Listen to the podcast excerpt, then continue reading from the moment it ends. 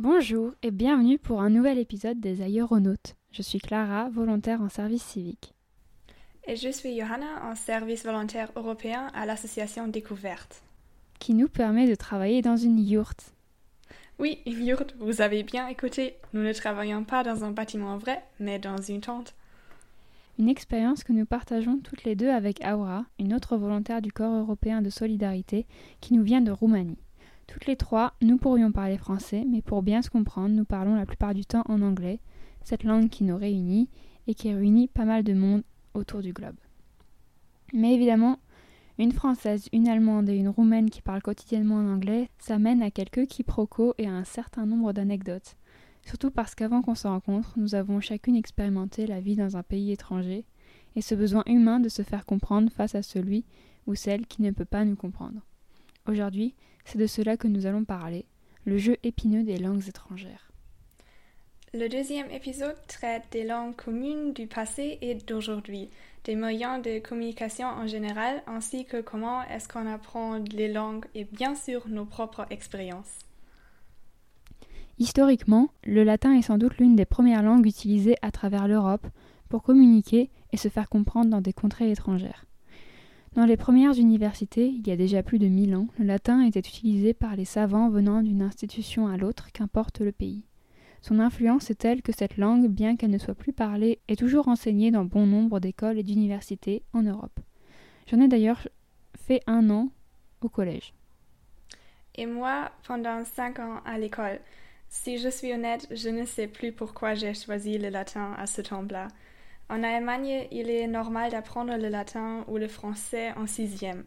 Rétrospectivement, je, ne je pense que c'était le meilleur choix parce que le latin aide à comprendre beaucoup d'autres langues étrangères. C'est une langue fondamentale dont la plupart des langues indo-européennes découlent. On peut donc dire que les langues européennes proviennent d'une langue commune, le latin. Le latin était parlé dans l'Italie ancienne, de la Rome antique, la langue s'est diffusée sur de grandes parties de l'Europe et au-delà. Depuis ce temps-là, le latin a servi comme langue de l'érudition, de la diplomatie, des sciences et de l'Église. Des publications importantes étaient faites dans la langue des savants. L'humaniste néerlandais Erasmus, qui est bien connu parce qu'il a donné son nom au programme Erasmus, a publié en latin aussi. Et à l'époque de la Rome antique, puis sous l'Empire romain, parler latin était obligatoire pour communiquer et échanger dans tous les territoires passés sous domination romaine. Le latin est considéré comme langue morte, mais il n'y a pas complètement disparu. Il est langue officielle du Vatican et même si personne ne le parle au quotidien, on peut l'apprendre à l'école. Depuis, on peut trouver des mots latins dans des termes scientifiques et techniques surtout dans la médecine, la botanique, la chimie ou l'astrologie. Pour les personnes de la Rome antique, c'était facile de communiquer à l'étranger, mais pour nous aujourd'hui, c'est un peu différent. Pour les jeunes comme nous ou pour les jeunes comme nous ou pour les gens en général, il y a beaucoup de possibilités d'aller à l'étranger, par exemple avec Erasmus ⁇ comme nous l'avons le fait. Et parfois, c'est très difficile de parler dans une langue étrangère, il rencontre des difficultés à comprendre. Dans ce moment-là, on souhaite mieux comprendre l'autre langue ou un autre moyen pour convoyer ce qu'on veut dire. Et un moyen, c'est une langue commune comme le latin, bien qu'aujourd'hui, c'est plutôt l'anglais que beaucoup de personnes parlent. En fait, plus de personnes peuvent parler l'anglais comme seconde langue que comme langue maternelle aujourd'hui. Une lingua franca, comme les Romains anciens l'ont appelée, apporte plein d'avantages. En général, elle sert comme un intermédiateur pendant le séjour à l'étranger ou pendant qu'on échange avec des personnes qui viennent d'un autre pays. La langue est d'une certaine dimension neutre parce qu'elle est étrangère pour les deux locuteurs. D'un autre côté, l'anglais complique l'apprentissage d'autres langues. On tend à l'utiliser à la place d'une autre langue. Pour moi, par exemple, l'anglais est plus facile que le français parce que j'ai appris depuis un temps plus long. Et en Finlande, où j'ai étudié pendant un an, on n'est pas très encouragé à apprendre le finnois, car absolument tout le monde là-bas parle un anglais très correct. Et puisque le finnois est très compliqué, parler anglais, c'est vraiment la facilité à laquelle la grande majorité des étudiants internationaux cèdent.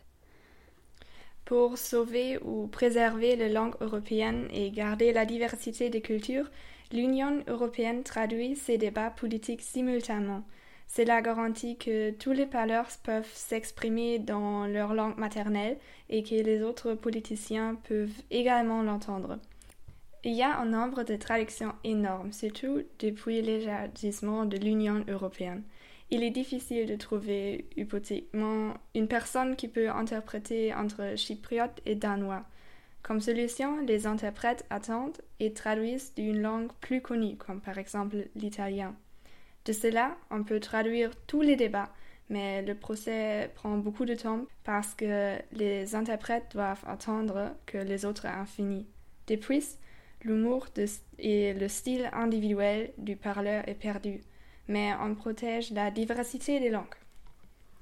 Certaines personnes pensent qu'une langue commune peut régler tous les problèmes, mais est-ce que c'est une bonne idée de choisir l'anglais? La majorité des politiciens euh, dans l'Union européenne est contre cette idée et à mon avis le Brexit rend la situation plus compliquée. Mais une langue commune a beaucoup d'avantages aussi. On ne doit pas oublier que les personnes qui parlent dans la langue maternelle ont un avantage rhétorique pour s'exprimer quelque langue que ce soit. Une autre langue commune qui est selon moi peut-être la plus intéressante parce qu'elle a justement été créée dans ce but précis, faciliter la communication entre ressortissants de pays différents, je veux bien évidemment parler de l'espéranto. L'espéranto, c'est la plus internationale des langues, tout simplement parce que c'est sa fonction première. Elle trouve son origine en 1887 quand Louis Lazar Zamenhof, un ophtalmologiste polonais, publie un manuel d'apprentissage intitulé Langue internationale.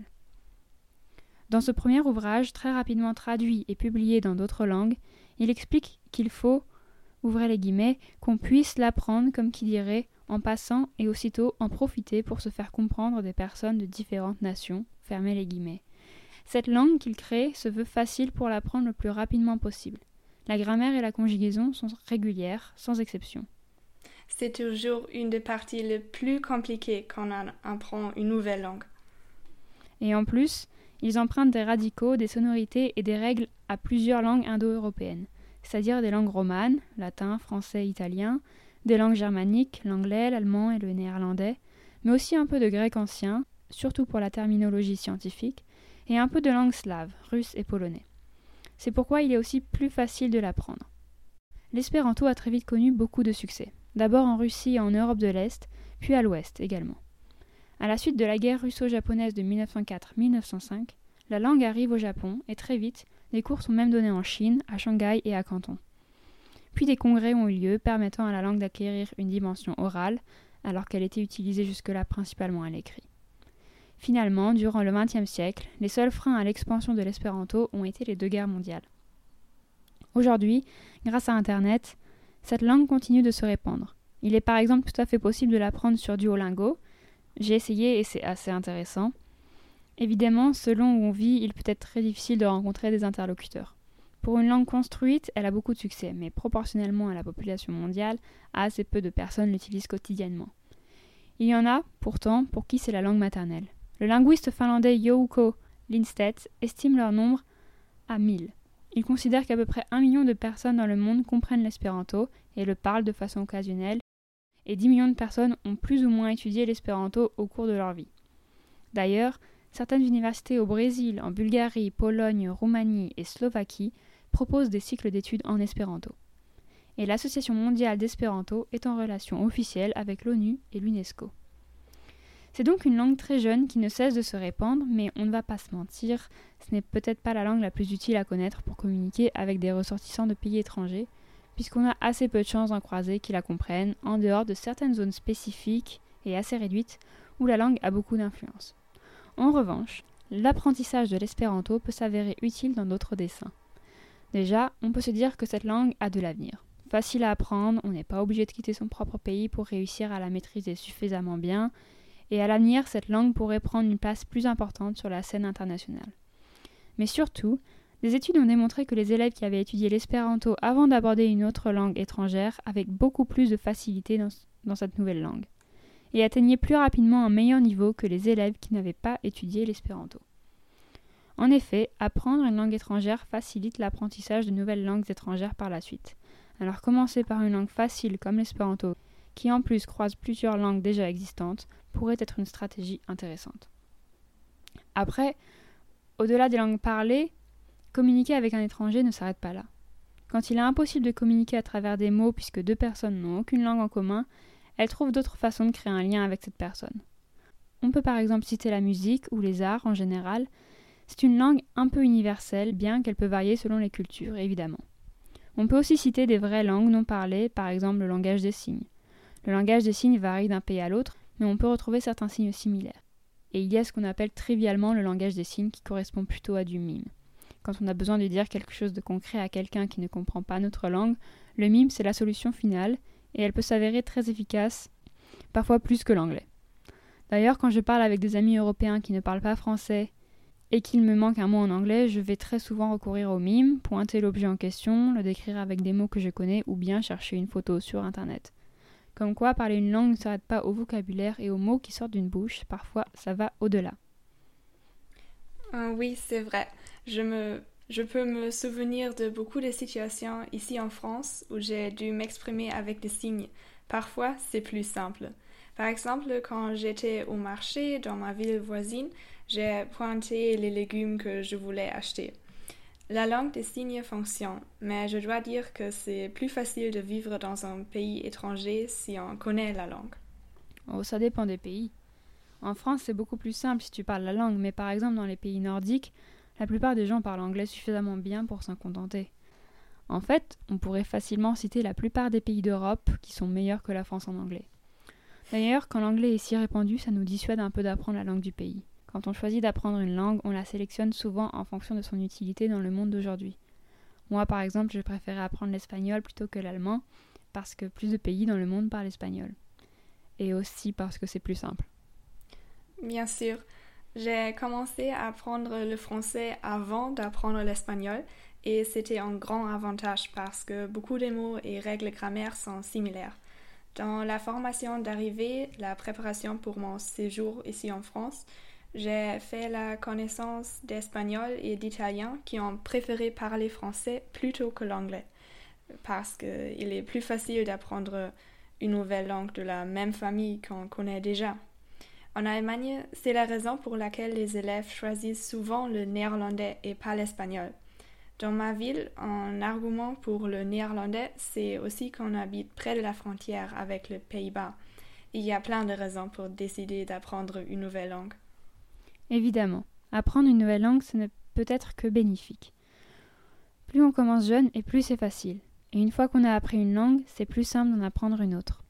Mais quand on est jeune, à l'école, on a du mal à comprendre l'intérêt parce qu'on voyage moins.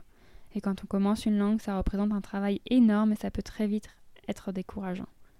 Moi, par exemple, quand j'avais 11 ou 12 ans, je ne parlais pas anglais, et c'est l'époque où j'ai commencé à passer pas mal de temps sur Internet. Sauf que sur Internet, la majorité des vidéos YouTube, des films disponibles, des articles, des sites Internet sont en anglais. J'ai commencé à m'intéresser à des émissions américaines, sauf que c'était quasiment impossible de les trouver avec des sous-titres. Alors je me suis dit que ce serait vachement chouette si je réussissais un jour à comprendre ce qu'ils disaient.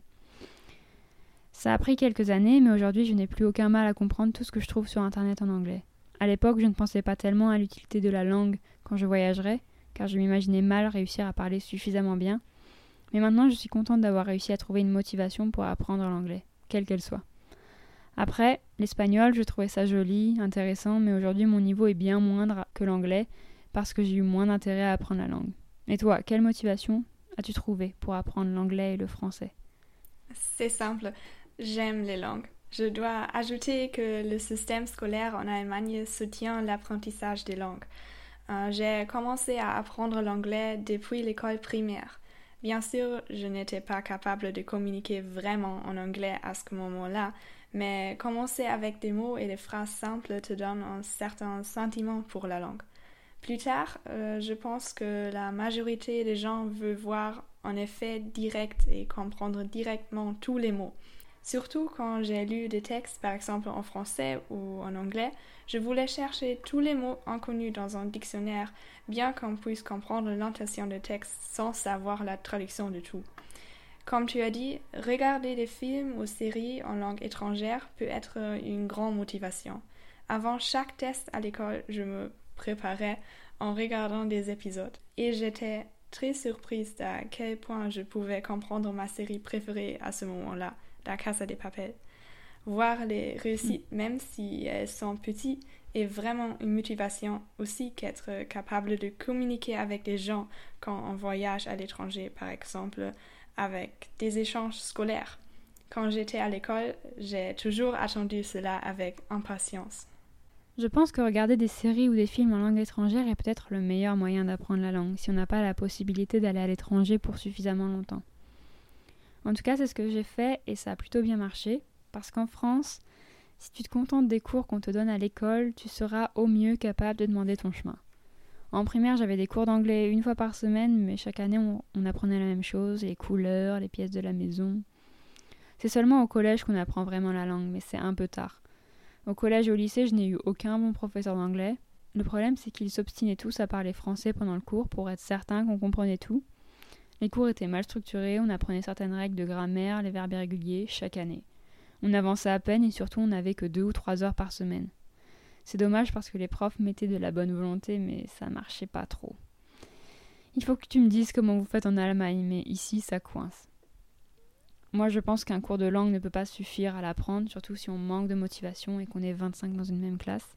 Mais notre génération progresse, je pense, grâce à Internet. Maintenant, c'est si facile d'avoir accès à des films et des séries en anglais, c'est à la portée de tout le monde. Il faut seulement faire l'effort de renoncer au doublage et de ne pas rester accroché aux sous-titres.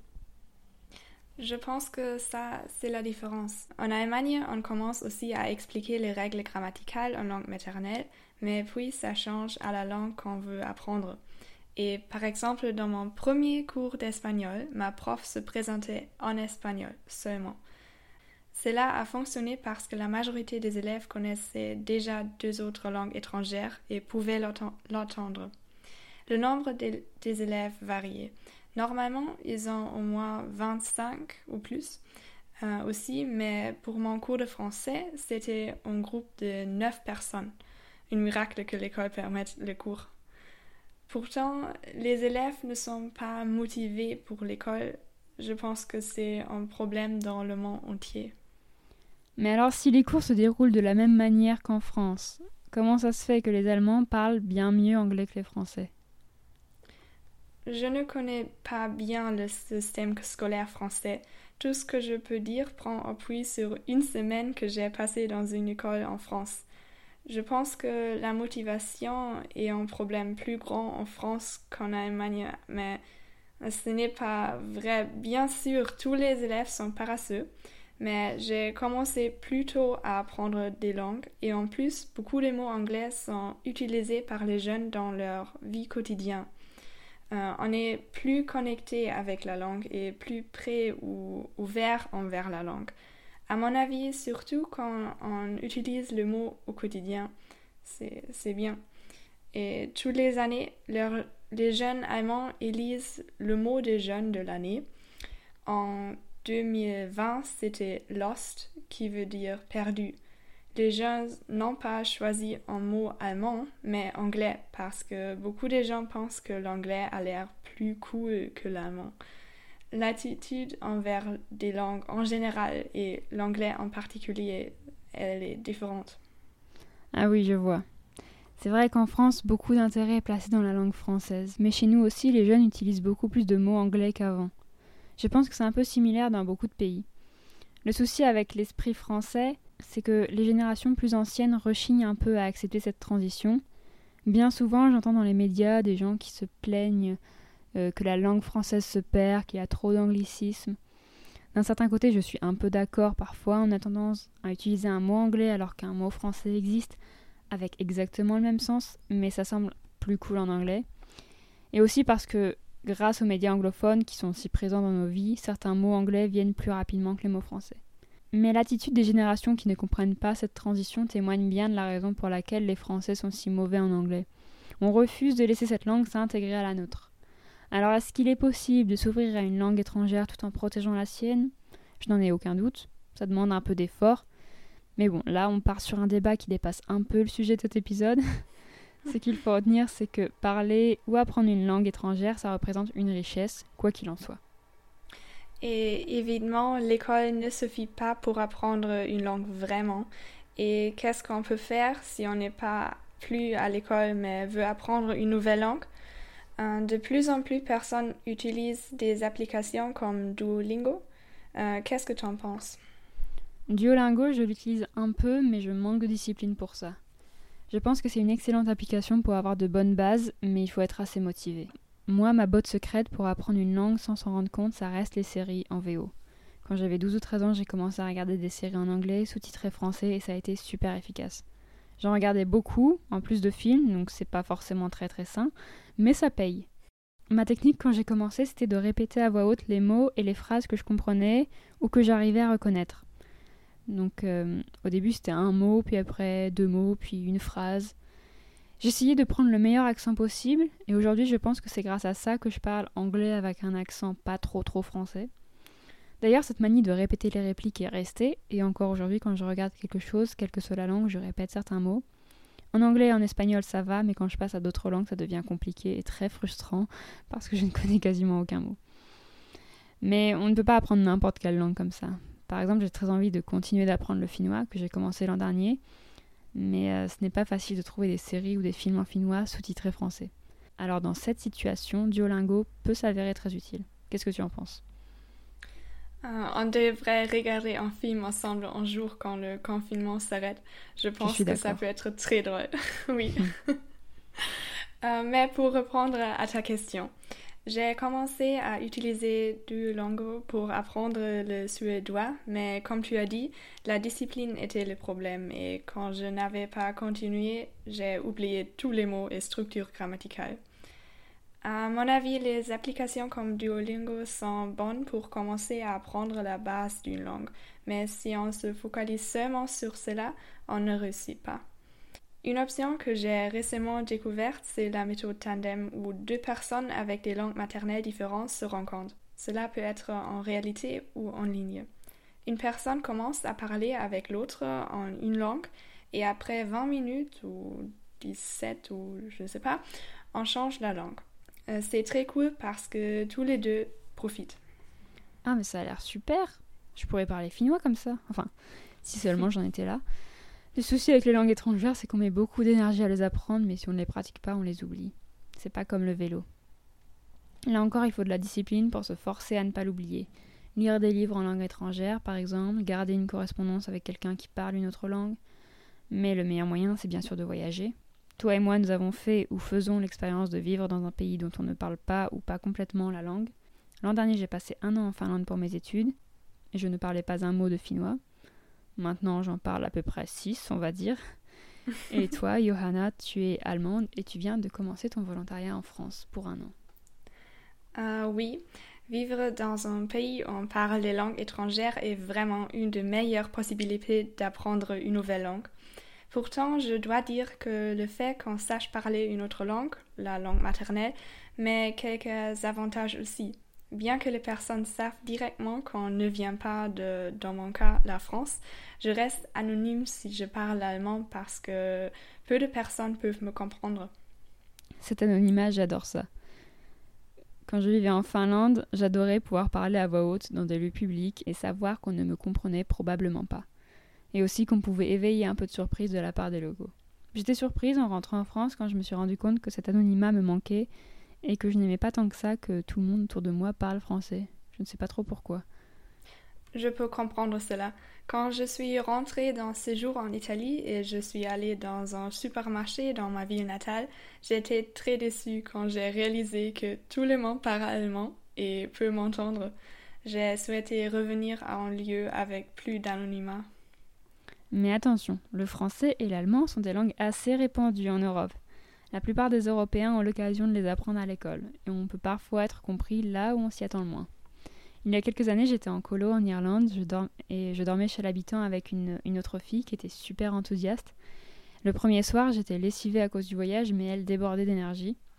Et euh, on arrive chez le couple d'Irlandais chez qui on va vivre pendant dix jours, et on se rend vite compte euh, qu'ils font plus ça pour l'argent que pour l'expérience et que chez eux ça ressemble plus à l'hôtel que ce à quoi on s'attendait. Donc la famille irlandaise nous laisse manger seule et elle retourne dans la cuisine. Pendant tout le repas, ma nouvelle amie critique absolument tout. Elle m'explique en français qu'elle est déçue et que ce couple n'est pas chaleureux, que la nourriture n'est pas bonne, que c'est pas du tout comme elle avait imaginé. Enfin bref, rien ne va. Moi je ne réponds pas, tout ça ne me surprend pas tellement et de toute façon je suis trop fatiguée pour me plaindre. Quand on ramène nos assiettes à la cuisine, la famille irlandaise nous dit en anglais Vous savez, euh, je parle un peu français. Suis un silence probablement très gênant pour ma amie, et moi je me retiens d'éclater de rire. C'était vraiment la meilleure partie de ma journée. Le reste du séjour s'est bien passé, et on n'a jamais vraiment su si cette femme avait entendu et compris ce qu'avait dit mon ami, mais bon. Une amie de moi a vécu une histoire comme la tienne aussi.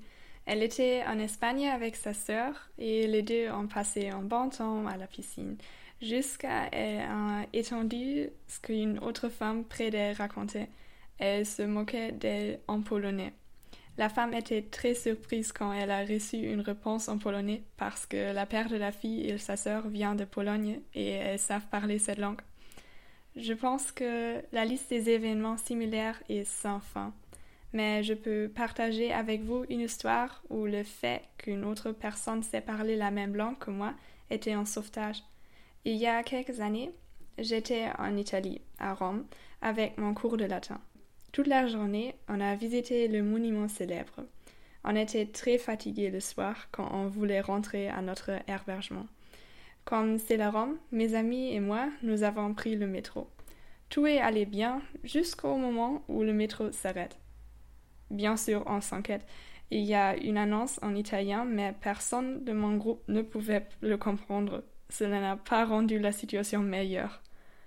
Heureusement, un homme qui était assis près de nous et devait nous écouter parler en allemand ensemble avant pouvait nous traduire ce que l'annonce disait. C'était juste un problème mineur technique et après quelques minutes, le métro a continué d'aller à notre station. Heureusement. Dans une grande ville comme Rome, c'est presque inévitable de trouver quelqu'un qui parle ta langue. La ville finlandaise où j'ai vécu était très touristique. Alors parfois j'entendais dans le supermarché ou dans la rue des touristes parler français. Ça m'amusait. Ça me choquait presque parfois, tellement j'étais peu habituée. Mais comme j'allais assez peu dans les endroits touristiques, ça restait rare. Quand mes parents sont venus me rendre visite et qu'on a passé la semaine à faire des activités touristiques, soudainement on était entouré de Français partout. C'était un drôle de contraste. Au final, les langues que tu vas rencontrer dépendent aussi et surtout du milieu dans lequel tu te plonges. Moi, ce que je préférais, c'était rester loin de ça. En janvier, j'ai rejoint la chorale de mon université avec trois autres étudiants Erasmus. Aucun de nous ne parlait vraiment finnois, mais on connaissait un peu la langue depuis le temps qu'on l'entendait. La plupart du temps, les Finlandais de la chorale et la meneuse nous traduisaient tout en anglais, ce qui était extrêmement gentil de leur part, mais parfois dans le, dans le mouvement, ils oubliaient. Et je me suis rendu compte que je n'avais pas besoin de parler ni de connaître très bien la langue pour la comprendre. Je ne comprenais que quelques mots et j'étais bien incapable d'avoir une conversation en finnois, mais parfois je comprenais ce qu'ils voulaient dire en suivant le mouvement, avec l'habitude de ce qui était dit en général, en suivant la logique. J'étais un peu comme un bébé qui apprend à parler. C'est vraiment dommage que je sois partie sans avoir eu le temps d'apprendre la langue. J'ai pris des cours pendant un semestre, mais j'ai abandonné parce que la langue était très difficile et je ne voyais pas trop l'intérêt d'apprendre une langue parlée par seulement 5 millions de personnes sur Terre et que j'allais très vite oublier une fois rentrée, faute de la pratiquer. Je regrette un peu pourtant. Euh, si peu de personnes parlent la langue, c'est comme une langue secrète et c'est cool aussi. Mais je comprends qu'une année en Finlande ne suffisait pas à apprendre une langue qui est complètement inconnue. En ce qui concerne la compréhension de langue, tu as raison. Il est plus facile de comprendre une nouvelle langue que la parler et l'utiliser activement, surtout si on connaît déjà des langues qui viennent de la même famille. Je ne peux pas du tout parler le roman, mais quand ma colloque romaine a montré un petit texte, je pouvais comprendre l'essence parce que je connais déjà d'autres langues qui partagent son origine. À cause du contexte, je pouvais deviner ce que le texte voulait dire, mais malheureusement, cela ne fonctionne pas si ma coloc parle romain et je ne suis pas capable de dire plus que deux mots. Je ne suis pas ici en France pour apprendre le roman, mais on va voir. Peut-être je connais cinq mots quand je rentrerai en Allemagne. Et peut-être qu'un jour euh, ta coloc roumaine acceptera de participer au podcast en français, si elle est moins timide à l'avenir. Aura, si tu nous entends, rejoins-nous. oui, j'espère. non, non, je crois en toi. Le souci, c'est que, la... c'est que la seule langue similaire au finnois, c'est l'estonien. Et je ne parle pas estonien non plus. Il y a quelques mots transparents avec le, le français ou l'anglais, mais c'est rare. Et la grammaire est terrible. Il n'y a pas de préposition comme en France, mais des déclinaisons, beaucoup de déclinaisons, je pense euh, une dizaine peut-être. Il faut être motivé. J'ai un ami espagnol qui parlait assez mal anglais en arrivant en Finlande, et bien maintenant il parle très bien finnois. Il était très assidu, il a passé l'été à Helsinki et là il fait un stage en Finlande dans le but de connaître suffisamment bien la langue pour finir ses études en finnois. Je l'admire. Mais bon, à la base j'étais surtout partie pour améliorer mon anglais, et je dois dire que j'ai été surprise. Quand je suis arrivée, je parlais déjà suffisamment bien, mais connaître la langue et l'utiliser sont deux choses différentes. Il m'a fallu plusieurs mois pour réussir à faire de l'humour en anglais, et comme je base tout sur l'humour, c'était quelques, mois un peu frustrants, et à saisir la subtilité des communications dans cette langue. Tu ne dis pas les choses de la même façon qu'en français, il y a un espèce de filtre qui se met en place. Traduire littéralement ta pensée ne fonctionne pas forcément. C'est aussi pour ça que je recommande de partir à l'étranger pour s'entraîner à parler. Je ne savais pas qu'il y a des déclinaisons en finnois, mais c'est similaire de l'allemand, n'est-ce pas? Au moins, il y a seulement quatre cas en allemand et pas cinq comme en latin. Pour apprendre une nouvelle langue, c'est mieux si on n'utilise pas une langue comme intermédiaire seulement si on veut apprendre cette langue. Je pense que c'est la raison pour laquelle ton ami sait parler le finnois maintenant et toi l'anglais. Tu décides quelle langue tu veux améliorer et évidemment l'apprentissage n'est pas facile. Si on veut exprimer son humour, on doit suivre un schéma très long. Bien qu'on dise que les Allemands n'ont pas d'humour, je veux exprimer l'humour parfois. Je préfère parler en anglais parce que c'est plus facile. Et en général, quand on utilise une langue à l'étranger, d'autres choses sont plus importantes que, dans un cours de langue en école. D'ailleurs, je me suis rendu compte que la grammaire est importante, mais elle ne fait pas tout surtout quand tu es entouré d'étudiants internationaux qui ne connaissent pas forcément la langue mieux que toi. La priorité n'est pas de former des phrases grammaticalement correctes, comme à l'école, mais de transmettre ta pensée. Et dans une discussion, tu n'as pas forcément le temps de réfléchir à quel mot utiliser dans quel ordre. Ça coupe la conversation et parfois on ne va pas te laisser le temps de parler. Le manque de spontanéité, c'est ça le souci. Avant de partir en Finlande, l'agence Erasmus m'a fait passer un test de langue, dans un intérêt purement statistique, c'était, pas une condition à partir. Et j'avais un niveau C1. Quand je suis revenue, neuf mois plus tard, j'ai dû passer euh, le même test. Je suis passée à B2, ce qui est moins bien. Alors pour ma défense, le test était très mal foutu. La plupart des questions avaient plusieurs bonnes réponses potentielles ou aucune. Et du coup, au bout d'un moment, ça m'a lassé et j'ai fini par répondre au hasard aux questions. Mais j'ai quand même eu cette sensation qu'au fil des mois, je parvenais mieux à communiquer en anglais, mais le niveau d'anglais que j'utilisais était plus simple. Je faisais des phrases plus courtes, j'assemblais euh, les mots un peu au hasard, euh, dans un sens qui me semblait logique, euh, et je décrivais les objets dont je ne connaissais pas la traduction, parce que j'avais pris l'habitude de prioriser le sens de ce que je disais plutôt que la manière dont je le disais. Après, je n'irai pas jusqu'à dire que j'ai régressé en anglais, au contraire, mais pour s'assurer un niveau académique bon, il vaut peut-être mieux visiter un pays anglophone et parler à des personnes anglophones. Moi, ça m'est égal parce que je regarde beaucoup de films et de séries en anglais, donc j'arrive à parvenir à un équilibre comme ça. On utilise un autre registre de langue qui est plus informel quand on parle au quotidien et bien sûr on apprendrait l'anglais mieux si on parlait avec une personne dont c'est la langue maternelle. J'ai fait connaissance avec beaucoup de nouvelles personnes ici et beaucoup d'autres volontaires européens, mais personne ne vient d'un pays où on parle l'anglais comme langue officielle et quand même on parle l'anglais. C'est bizarre, n'est-ce pas? Mhm. Mais mais en France, on n'irait pas loin sans connaître la langue française. Quand toi, Clara, je devais faire un test euh, pour mon niveau de français. Je suis passée à B2. On commence à A1 et puis à 2 jusqu'à C2, euh, qui est au niveau d'un locuteur natif. On peut critiquer beaucoup de choses sur ce test, comme par exemple qu'il ne contient des questions où on doit parler pour reprendre. C'est vraiment seulement pour avoir une petite idée du niveau de la langue. Pour moi, ce test était aussi le début d'un cours de langue, en ligne bien sûr. Ça fait bizarre de se dire que d'ici quelques mois, à la fin de notre volontariat, on se parlera peut-être en français. Pour le moment, c'est seulement pendant la confection du podcast, mais j'ai bon espoir que d'ici peu, tu seras plus à l'aise.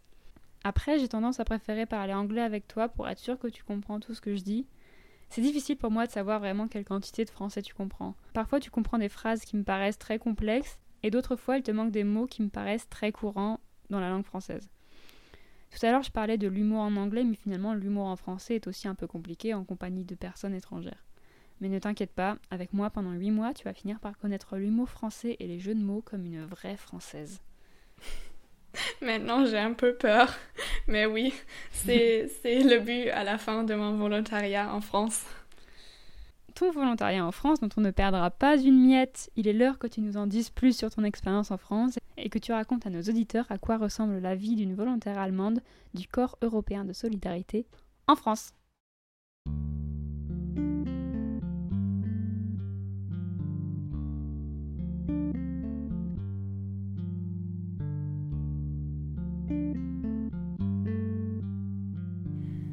Vivre à l'étranger, c'est surtout parler une autre langue et bien sûr cela se passe quotidiennement avec les voisins, les collègues et les colocs. Parfois j'ai des difficultés à répondre spontanément en français, mais on ne doit pas oublier que c'est l'occasion d'améliorer ses connaissances en langue étrangère. C'est que je me dis au moins, mais on s'y habitue plus vite qu'on le pense. Évidemment, communiquer en français demande plus d'efforts pour moi qu'en allemand, surtout quand je suis fatiguée. Parfois, je dois admettre, j'arrête d'écouter ce que les gens se disent autour de moi. Cela ne pose pas de problème jusqu'à ce qu'une personne me pose une question. Ok, c'est noté. Désolée. Mais faire un podcast dans une langue étrangère semble être une grande barrière. Et oui, il faut faire plus de préparation. Je m'entraîne à prononcer des mots spéciaux, par exemple. Et au début, j'avais un peu peur de parler pendant 40 minutes et de publier ce que j'ai dit. Je n'étais pas sûre si c'est une bonne idée. On doit vraiment se surpasser pour commencer et j'étais tellement excitée avant la publication des épisodes. Cependant, je dois dire que c'est une possibilité fantastique d'apprendre le français. J'aime bien faire ce podcast et j'espère que vous pouvez me comprendre malgré mon accent. Pour moi, il est plus facile de comprendre une autre langue que la parler. La prononciation française est vraiment différente à celle d'allemand. C'est une des raisons pour lesquelles beaucoup de personnes que je connais ont choisi d'apprendre le latin et pas le français. Je peux t'assurer que les Français pensent exactement la même chose de la langue allemande. Oui, l'allemand n'est pas facile aussi. Euh, en ce qui concerne les langues en général, parce que c'est notre sujet dans cet épisode, je dois dire qu'il y a des situations complètement différentes que nous avons déjà mentionnées. Je vis dans une colloque internationale avec une romane et une française. Normalement, personne ne me comprend ici quand je parle avec mes parents ou mes amis au téléphone. Mais il y a quelques semaines, une autre volontaire allemande a vécu avec nous pendant quelques jours. Je m'étais tellement habituée que personne ne me comprenne que je trouvais étrange que quelqu'un me comprenne. C'est bizarre. En général, je suis heureuse d'avoir déjà appris un peu le français avant d'aller en France. J'ai fait connaissance avec des volontaires qui ont commencé leur séjour à l'étranger sans comprendre un seul mot de la langue. C'est bien sûr plus difficile, mais ils m'ont dit qu'on peut se débrouiller quand même. Je peux recommander de faire une année à l'étranger à toutes les personnes qui trouvent cela intéressant parce que d'une manière ou d'autre, on va être capable de communiquer. Souvent, on peut se dire qu'on n'en est pas capable, mais quand tu n'as pas le choix, tu peux te découvrir de nombreux talents. Le tout, c'est d'avoir le courage de sortir de sa zone de confort. C'est vrai, mais entre nous, les volontaires européens, on parle surtout l'anglais, car il y a des gens qui sont en train de commencer d'apprendre le français et c'est plus difficile pour eux bien qu'il y a aussi des volontaires, surtout les Espagnols ou Italiens, qui préfèrent parler le français. Ça veut dire que dans toutes les formations en ligne ou des rencontres pour organiser des activités, on utilise les deux langues et on traduit tous les contenus en deux langues. Cela permet que toutes les personnes comprennent tout, mais le processus prend beaucoup, beaucoup de temps. Il est très fatigant. Je ne sais pas ce que vous pensez ou vivez, mais je suis en télétravail et je dois être assise devant mon ordinateur tout le temps. Et écouter une personne qui explique deux fois la même chose dans deux langues étrangères, en plus, c'est très fatigant. Mais je suis soulagée que les réseaux sociaux restent comme une possibilité de communiquer avec d'autres personnes qui n'habitent pas dans la même maison. Les dix dernières minutes où on a seulement parlé de n'importe quoi étaient les meilleures de cette rencontre en ligne. Nous arrivons déjà à la fin de notre deuxième épisode consacré aux langues étrangères. Nous vous remercions de l'avoir écouté jusqu'au bout, si vous l'avez écouté jusqu'au bout, et nous espérons qu'il vous a plu. Et si vous habitez dans l'Orne, vous pouvez retrouver notre association découverte dans la forêt des Couffes à proximité d'Alençon, qui pourra aussi vous aider à mener à bien vos projets internationaux ou autres, et peut-être apprendre une nouvelle langue. À très bientôt. À très bientôt.